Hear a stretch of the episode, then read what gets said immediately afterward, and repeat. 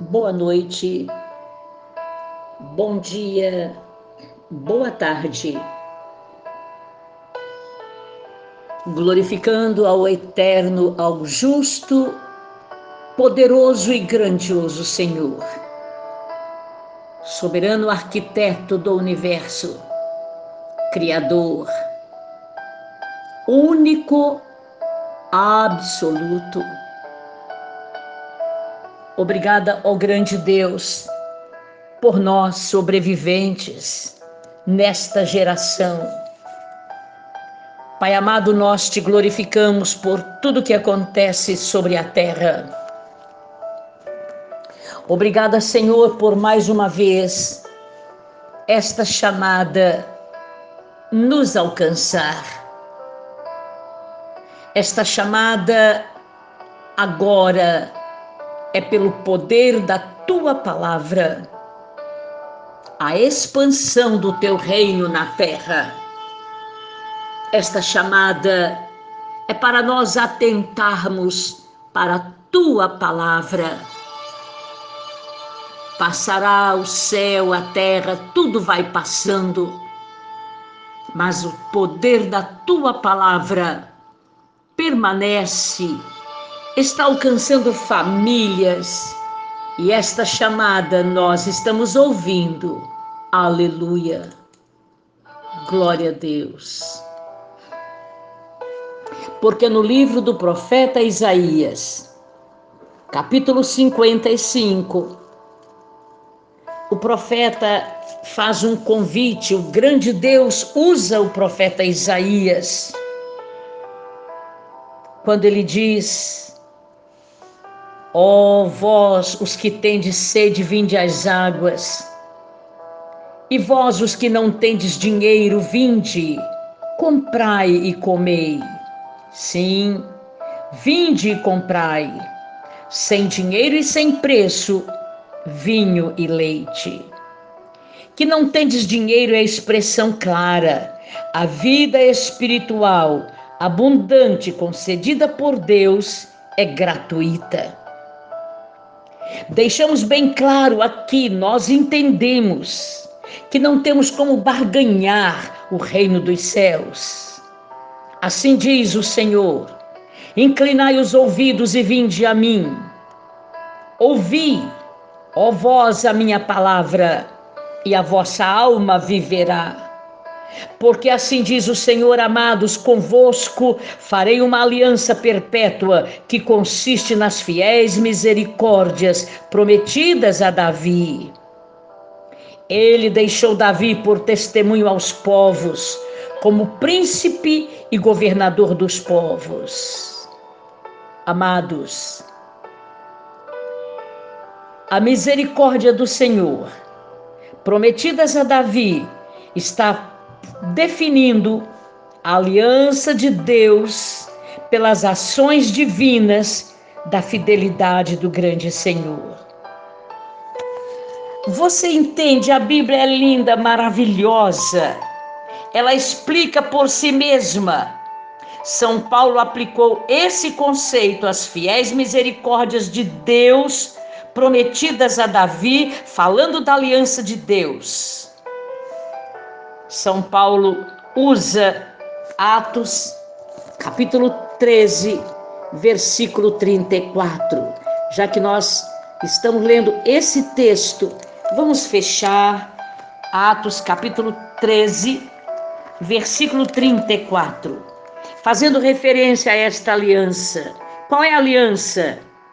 E que Deus, aleluia, o ressuscitou dentre os mortos para que jamais voltasse a corrupção, desta maneira o disse: E cumprirei a vosso favor as santas e fiéis promessas feitas a quem? A Davi. A Bíblia se explica por ela mesma. O Espírito Santo nos dá clareza nesta simplicidade. Amados, e no capítulo 55, ainda nos versículos 10 e 11, porque assim como descem a chuva e a neve dos céus e não voltam para os céus, sem que primeiro reguem a terra e fecundem a terra, façam-na fértil e a façam brotar para dar semente ao semeador e pão ao que come. E o grande Deus é tão grandioso. Assim será a palavra que sair da minha boca, diz o Senhor. Não voltará vazia, mas fará o que me apraz e prosperará naquilo para que a designei. Está sentindo o poder desta palavra? Saireis com alegria e em paz sereis guiados. Tanto a evangelização, o espalhar da palavra, como a expansão, a ampliação do potencial da vida sob a direção de Deus, amados, são multiplicados pela semente da palavra. Jesus descreve a palavra como semente, a fonte de toda a vida. Toda a vida. Esta vida gloriosa, maravilhosa. A possibilidade de crescimento transmitidos do Pai para o mundo Todo crescimento de vida sob o amor do grande Deus vem pelo poder da Sua palavra, quando a resposta humana dá lugar. Somos nós que escolhemos dar lugar às bênçãos descritas em toda a Bíblia Sagrada. Amados, entendamos, permitamos que ela nos alcance no todo. A palavra de promessa de Deus, quando recebida, sempre dará fruto. Você entendeu? Quando recebida, eu decido receber o poder da palavra. Não podemos perder tempo. Não existe aqui outro recurso senão escolher, receber e dar frutos espirituais. O poder que existe na palavra de Deus sempre se cumprirá através da promessa do grande Deus. Vamos nos ligar um pouco mais. Não precisamos ficar nos perguntando como a fé é desenvolvida, como que a fertilidade acontece.